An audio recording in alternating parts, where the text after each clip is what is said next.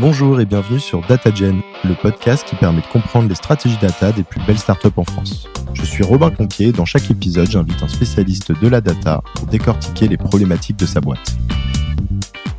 Au début, quand tu, montes une équipe et que t'as pas euh, des, ressources très très nombreuses, c'est bien d'avoir des gens qui savent faire une très grande partie de la chaîne de valeur data. Alors la stack, si je pars de l'ingestion à l'exposition des données, donc sur l'ingestion, on utilise Fivetrain, Stitch et Adverity, trois outils. Alors ça, paraît peut-être étonnant. Et je pense que c'est là où, euh, tu vois, Tableau se démarque vraiment aujourd'hui, c'est qu'il y a une communauté extrêmement active. Je me souviens d'ailleurs, j'avais posé une question super technique sur le user forum de Tableau et j'avais une réponse euh, détaillée en 12 étapes.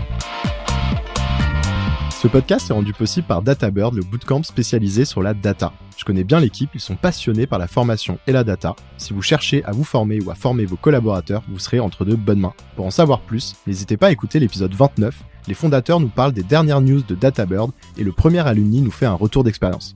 Je vous mets également le lien vers leur site internet en description de l'épisode. Aujourd'hui, on reçoit Michael, qui est Head of Data chez Ledger, le leader mondial de la sécurisation des crypto-monnaies. Donc il va nous parler de son plus gros challenge euh, de ces dernières années, à savoir le lancement du département data de la licorne. Hello Michael, ça va? Salut Romain, ça va et toi? Super, écoute, je suis ravi de te recevoir. Tu peux nous en dire un peu plus sur Ledger pour commencer, s'il te plaît? Ledger, c'est une entreprise fondée en 2014 euh, qui compte euh, aujourd'hui 800 personnes et qui est une entreprise donc fondée en France mais qui a une présence internationale tu as aujourd'hui 98% du business de Ledger qui est fait hors de France. C'est une entreprise qui historiquement donc commercialise des portefeuilles physiques qui permettent de stocker des crypto-monnaies. On parle de hardware wallet. Et ça sécurise tes cryptos parce que ça sécurise la clé privée de ton portefeuille Bitcoin ou Ethereum par exemple. Ça veut dire qu'en fait, ce master password qui te permet de signer une transaction ne sort jamais du portefeuille physique. Ce portefeuille physique, il se connecte à une application qui s'appelle Ledger Live, qui est sur iOS, Android et desktop, et qui va te permettre d'accéder à tout un écosystème de, produits autour de la crypto. Ça va permettre évidemment de créer un compte Bitcoin, d'envoyer et de recevoir euh, des cryptos, que ce soit Bitcoin d'ailleurs ou des milliers d'autres cryptos qui sont disponibles à, travers nos produits. Mais aussi, c'est un one-stop shop pour euh, acheter des cryptos, vendre des cryptos, swapper des cryptos, c'est-à-dire transformer euh, du Bitcoin en Ether par exemple, accéder à une carte bancaire crypto, faire tes taxes crypto, etc., etc. Est-ce qu'il y a quelques chiffres que tu peux nous partager? Du coup, c'est portefeuille physique. On en a écoulé 6 millions à travers le monde. Dans 180 pays, on commercialise nos produits sur euh, ledger.com, sur Amazon, mais aussi euh, sur tout un tas de resellers et distributeurs à travers le monde. Et aussi en point physique, tu nous retrouves par exemple en France chez Boulanger ou euh, chez Best Buy aux États-Unis. Donc ça, c'est notre business B2C. Donc on a aussi un produit qui s'appelle Ledger Enterprise, qui est notre produit B2B qui permet de sécuriser donc les crypto-monnaies d'entreprise qui peuvent être des entreprises soit de retail qui ont des projets euh, NFT ou, des projets autour des crypto-monnaies, soit des entreprises du monde de la crypto. Un de nos clients euh, connus, c'est crypto.com, dont on sécurise une partie des fonds aujourd'hui. Comment tu t'es retrouvé Head of Data euh, chez Ledger? C'est une longue histoire et je vais commencer très tôt. Donc moi, j'ai commencé la programmation à 12 ans. J'ai créé un jeu en ligne de gestion à 15 ans en PHP et SQL. Donc je faisais déjà de la base de données quand j'avais 15 ans et j'étais certainement euh, un des rares adolescents à aller au salon du e-commerce à Paris, euh, porte de Versailles, à ses débuts. Après, mon parcours, c'était de rentrer en business school, donc je me suis éloigné de la tech, hein, même si j'avais une forte appétence pour ça. J'ai, donc j'ai fait un master en audit expertise comptable.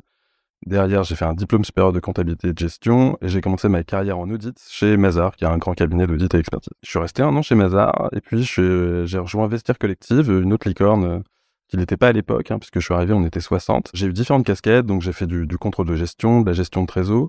Je me suis beaucoup spécialisé sur la brique euh, monétique et fraud management euh, sur la partie e-commerce, donc gérer la relation avec des prestataires d'antifraude ou euh, des prestataires de services de paiement et, faire des projets autour de, tout ça évidemment. Et puis à un moment dans mes cinq ans chez, chez Vestiaire, en fait, on a mis en place le premier outil de, BI avec Alexandre Cognard qui, était le CTO de l'époque. Je le mentionne parce qu'on va en reparler juste après. Donc ça s'appelait Periscope Data, c'est un outil de BI qui s'est fait racheter depuis par, par un Israélien qui s'appelle SciSense. alors j'étais une one man team, hein, donc c'était c'était un démarrage de la data chez, Vestiaire à l'époque.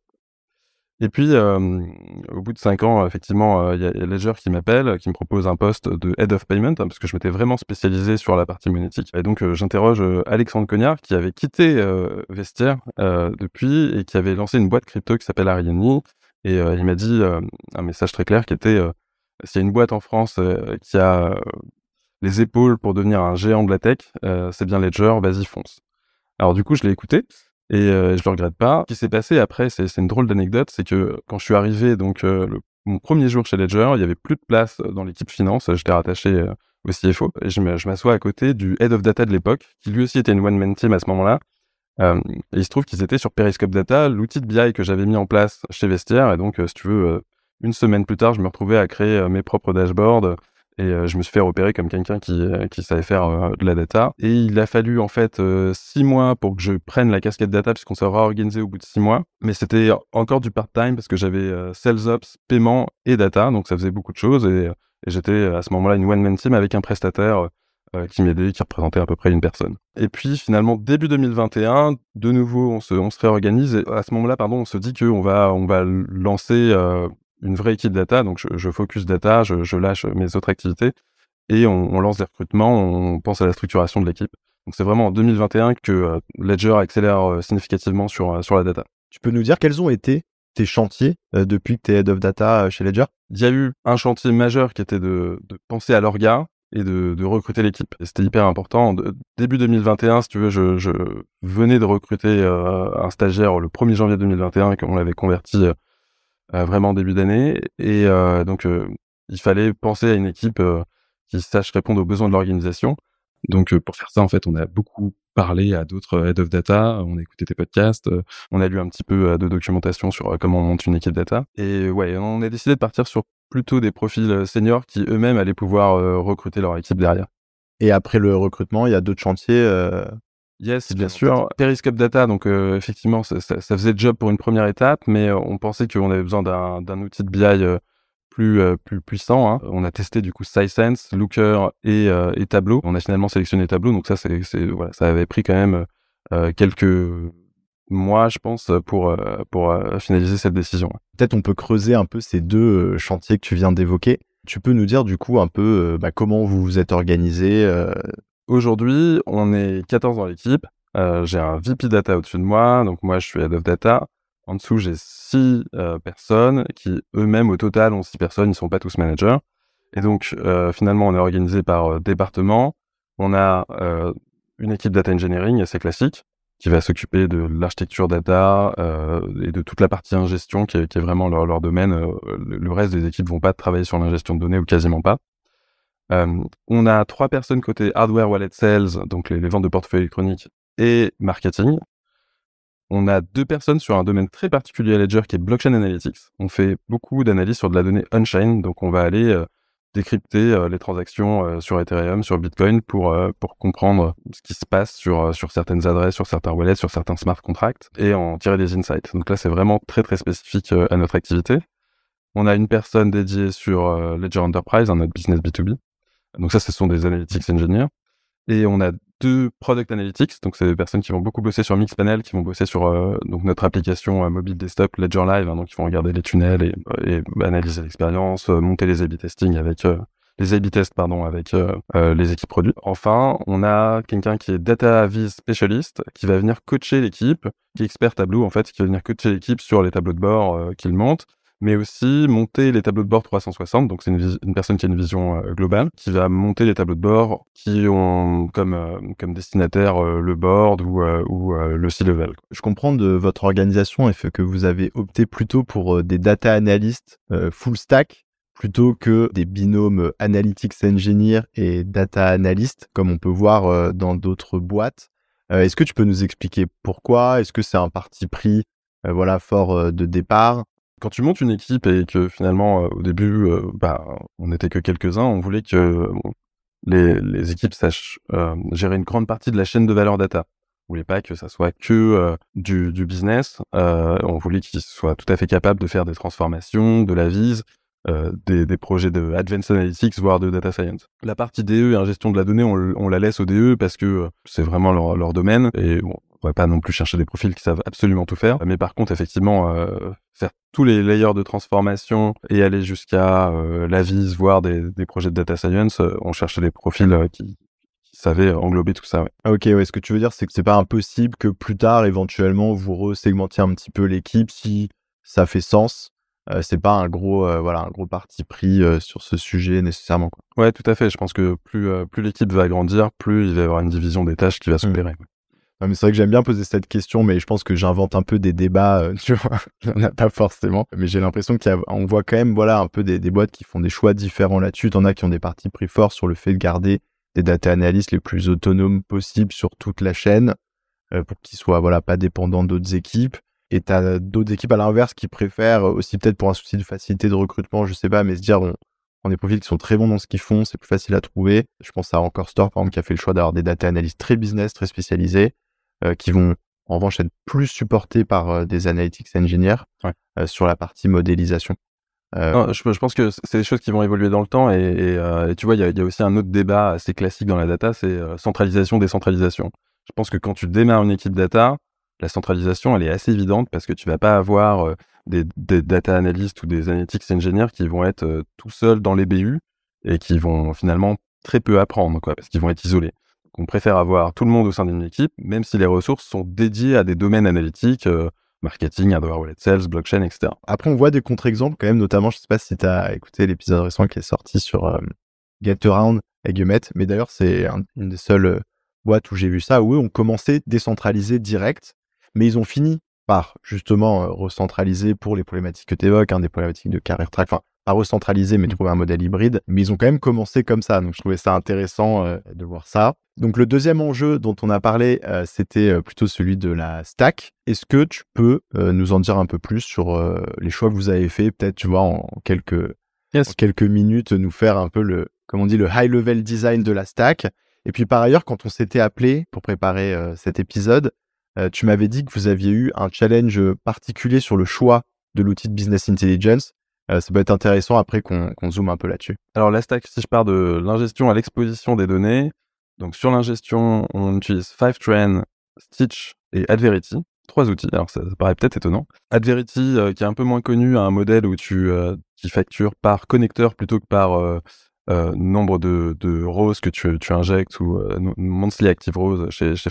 On investit beaucoup dans ces produits de, de LT. Pourquoi? Parce que on va avoir un, enjeu sur les sujets blockchain où là, il n'y a pas moyen de trouver des acteurs qui vont te permettre d'ingérer des données euh, on-chain euh, efficacement. On a énormément de custom à faire. Et du coup, pour tout le reste, on a décidé de, de s'armer de trois providers qui, qui remplissent tous les besoins pour, pour, pour pas qu'on prenne trop de temps au DE et qu'il puisse se concentrer sur, euh, sur euh, la partie euh, custom. Ok. Hyper et, du coup, tu vois, juste pour te donner une idée, on a 90 sources de données aujourd'hui chez, chez, Ledger, donc ça, ça, commence à faire un petit peu. Sur la partie transfo, on est historiquement sur, sur un framework qui avait été développé par, par Dacker, qui est notre, notre presta historique dont je te parlais, hein, on bosse toujours avec eux. Euh, et, on est en train de passer sur euh, DBT, assez classique finalement, donc ça, ça va être un des, des projets euh, du premier semestre là. Sur la partie Data Warehouse, on est sur du Redshift, et là aussi on a pris une décision fin décembre où on a, on a décidé de partir avec Snowflake.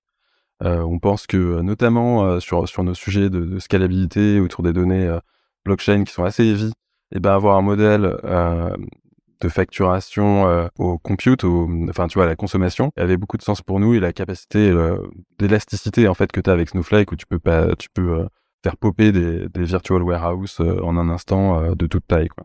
Ok. Peut-être si on pose deux secondes sur le warehouse, c'est intéressant et l'épisode n'est pas sponsorisé par Snowflake, mais je trouve ça intéressant. Et, et, si on en parle, mais voilà, de manière assez high level, hein, sans rentrer trop dans la technique, euh, donc ça, c'est les, deux éléments que tu viens de citer, c'est les deux éléments, alors c'est sûrement dans votre contexte spécifique, mais qui justifient le fait d'opérer une migration de Redshift vers Snowflake. C'est le fait qu'on paye, c'est un peu le pay as you go, c'est-à-dire que tu payes vraiment pour ce que tu consommes. Et en revanche, tu as aussi sur la partie euh, performance, mais élasticité, euh, tu vas aller chercher beaucoup plus de performance sur Snowflake que sur Redshift, parce que historiquement, Redshift, c'est vrai que toutes les startups étaient dessus, ça avait l'air de, de plutôt bien fonctionner.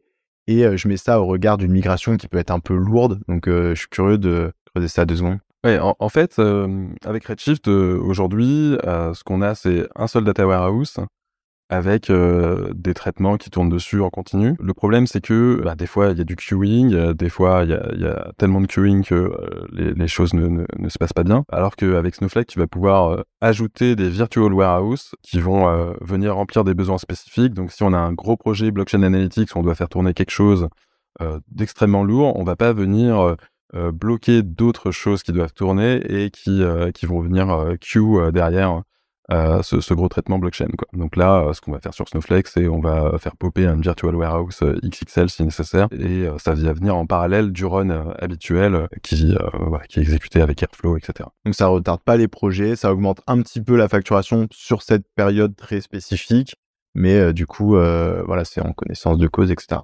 ouais, tout à fait, tout à fait. Et en plus, ça te permet de mesurer le coût de tes projets. C'est-à-dire que l'équipe Blockchain Analytics, euh, on va pouvoir leur dédier un, virtual warehouse et on va savoir la consommation exacte par rapport à la valeur que, ces projets créent. Donc euh, ça, permet aussi de, rapprocher euh, les coûts de la valeur que tu crées. Excellent. Écoute, je t'ai coupé du coup en plein milieu de la high level design, donc tu étais au warehouse et ensuite? Ouais, donc le, le, scheduling des transfos se fait avec Airflow, là vraiment rien de très original. Et ensuite, sur l'exposition de la donnée, effectivement, euh, tableau pour tous les tableaux de bord. On a Mixpanel pour tout ce qui est Product Analytics. Donc ça, c'est pour tout ce qui est euh, behavioral data. Donc on reçoit de Segment. J'ai oublié de mentionner Segment. On utilise Segment pour euh, traquer ce qui se passe sur Ledger Live. Ça envoie des événements vers, euh, vers Redshift et vers Mixpanel pour qu'on puisse voilà, analyser les, passes de, de, nos utilisateurs sur, sur Ledger Live. Et on utilise aussi Segment pour envoyer des événements euh, sur Verbraze, qui est notre euh, Customer Engagement Platform euh, pour, pour gérer les push notifications, par exemple. Et en fait, pour, pour suivre tout ça, on, utilise Castor, hein, qui, te, qui a un data catalogue boîte française qui te permet en fait de, de voir le data lineage de tes sources de données jusqu'à ton tableau de bord. Donc ça te permet de faire des analyses d'impact de façon hyper efficace. Tu, tu dis, ok, si je change telle, telle, telle data source, eh ben, ça va impacter tel et tel dashboard, donc euh, euh, faut que je, faut que j'y prenne garde. Et ça permet aussi de documenter tes tables, tes schemas, de flaguer les éventuels PII que tu peux avoir, etc. Donc euh, voilà, c'est un, un, bel outil. Moi, je connais Castor, on avait fait un épisode avec le CTO, d'ailleurs, c'est l'épisode 12. Alors, je pense que l'outil a dû beaucoup changer depuis, mais bon, pour ceux qui veulent le découvrir, ils peuvent, ils peuvent aller l'écouter. Tout à l'heure, euh, on a introduit un petit peu euh, un autre challenge, celui de la sélection de l'outil de business intelligence. Euh, finalement, vous êtes parti sur Tableau. Est-ce que tu peux nous dire un peu, peut-être déjà comment vous y êtes pris un petit peu, parce que c'est toujours intéressant en termes de méthodologie pour faire le benchmark et choisir le bon outil. Et ensuite, quels ont été les critères décisifs? Alors, écoute, quand, on pense outil de BI dans l'écosystème, dans mon network, on parle beaucoup de Tableau et de Looker. Euh, donc c'était un peu les deux incontournables qu'il fallait consulter pour nous. Et puis il y a aussi SciSense, qui est finalement la boîte qui avait racheté euh, Periscope Data, notre, notre outil de BI historique. Donc euh, ils ont leur propre plateforme de BI qui vient plus en compétition avec un tableau, un looker. Donc c'est les trois qu'on a qu'on a décidé de consulter et on a on a fait un appel d'offres en bonne et due forme avec finalement un, trial où on a fait le même exercice sur les trois plateformes on a testé pas mal de, features, euh, l'alerting, etc. Mais surtout, on leur a donné deux use cases euh, assez complexes. Un où il fallait euh, créer un, petit tableau de bord avec la capacité de d'embedding dans Salesforce. D'ailleurs, pour la petite anecdote, hein, notre dashboard le plus vu aujourd'hui, c'est un dashboard qui est embedded dans Salesforce pour nos équipes commerciales B2B. parce que en fait, tu mets la data là où les gens bossent et, ça marche beaucoup mieux comme ça. et, et, un autre use case, voilà, avec euh, un, peu de, de modeling que tu étais, enfin beaucoup de champs calculés un peu complexes que tu obligé de faire dans, dans l'outil de BI que tu pouvais pas faire en amont dans les dans dans, le, dans la data en SQL par exemple. Donc euh, donc voilà et, euh, et du coup effectivement on a fait cet exercice en parallèle avec les trois outils. On a on a aussi regardé la qualité du support et la communauté. Et je pense que c'est là où tu vois Tableau se démarque vraiment aujourd'hui, c'est qu'il y a une communauté extrêmement active où j'avais, je me souviens d'ailleurs, j'avais posé une question super technique sur le, le, user forum de, de Tableau et j'avais une réponse euh, détaillée en 12 étapes sur euh, comment y arriver et la réponse elle était tombée une demi-heure après, tu vois, et le truc marchait, c'était nickel. Donc J'étais vachement impressionné par, la communauté Tableau pour le coup. Il y a aussi un, point important, c'est euh, la capacité à recruter des profils qui ont été exposés à l'outil de BI. Et tu vois, euh, sur ce point-là, Tableau euh, gagnait aussi haut la main parce que tu as, quand même énormément de profils qui ont été exposés à, à Tableau parce qu'il est, il est très populaire. Il y a un dernier challenge aussi dont je voudrais qu'on parle et que tu avais évoqué, qui est très spécifique à Ledger et au monde de la crypto. Euh, c'est euh, le fait euh, de faire de la data dans un environnement qui est ultra volatile. Donc on le sait, même ceux qui ne connaissent pas très bien les cryptos, pour le coup, c'est peut-être le seul truc qu'ils savent, c'est que c'est extrêmement volatile, on le voit dans les infos, etc. Tu peux nous en dire un peu plus justement sur comment bah, ça impacte votre job en tant que data people au quotidien? Yes, c'est un, un, challenge super intéressant. En fait, notre travail, ça va être de regarder les chiffres pour ce qu'ils sont, mais aussi de les retravailler pour essayer d'éliminer l'effet de marché. Pour pas qu'on s'applaudisse quand le marché fait plus 20%, alors que c'est un critère purement exogène. Et donc, on va essayer de, retravailler les KPI pour éliminer les effets de marché et juste regarder finalement notre contribution à nous à ce KPI. je vais te donner un exemple sur, sur Ledger Enterprise, notre business B2B. Une des métriques euh, qu'on regarde beaucoup, c'est les assets secured, le montant sécurisé par, euh, par notre techno euh, auprès de nos clients. Ce qu'on va faire pour éliminer l'effet de marché, c'est qu'on va appliquer typiquement le cours des différentes cryptos détenues par nos clients, le cours du jour, on applique le cours du jour, et on va appliquer ce cours du jour aussi dans le passé. Donc le, si le Bitcoin est à 20 000, on va l'appliquer aujourd'hui, mais aussi sur le chiffre d'il y a un mois, et on va regarder l'écart entre les deux. Donc les chiffres en valeur absolue, enfin le chiffre d'il y a un mois en valeur absolue ne, ne veut pas dire grand-chose, euh, mais par contre, la variation est très intéressante puisque ça t'a totalement éliminé l'effet de marché vu que tu mets le même cours euh, pour chaque crypto partout dans le temps. Quelles sont les prochaines étapes pour l'équipe data de Ledger? Il y a trois gros euh, chantiers 2023. Il y en a un qui est un projet de migration technique puisqu'on est en train de mettre en place DBT et Snowflake. Donc ça, ça va nous prendre un peu de temps. Donc l'équipe data engineer va être, va être bien occupée sur les prochains mois et supportée par, par le reste de, de l'équipe. Ensuite, tu as un projet qui est hyper important, qui est euh, monté dans la chaîne de valeur data. Ce que, ce que je veux dire par la chaîne de valeur data, c'est euh, le fait que, tu vois, en bas de la pyramide, tu as euh, ta donnée brute, après tu fais du reporting, après tu fais des dashboards, après tu fais éventuellement de l'alerting, et après tu vas être dans du, du, prescriptif ou du prédictif. et finalement, c'est voilà toute la partie recommandation, actionable insight. L'année passée, donc tu vois, on a recruté 9 personnes en 2022, donc voilà, c'était beaucoup de travail pour ingérer la donnée et pour euh, faire les, premiers dashboards sur cette, donnée-là, faire les workshops avec euh, les différents business stakeholders.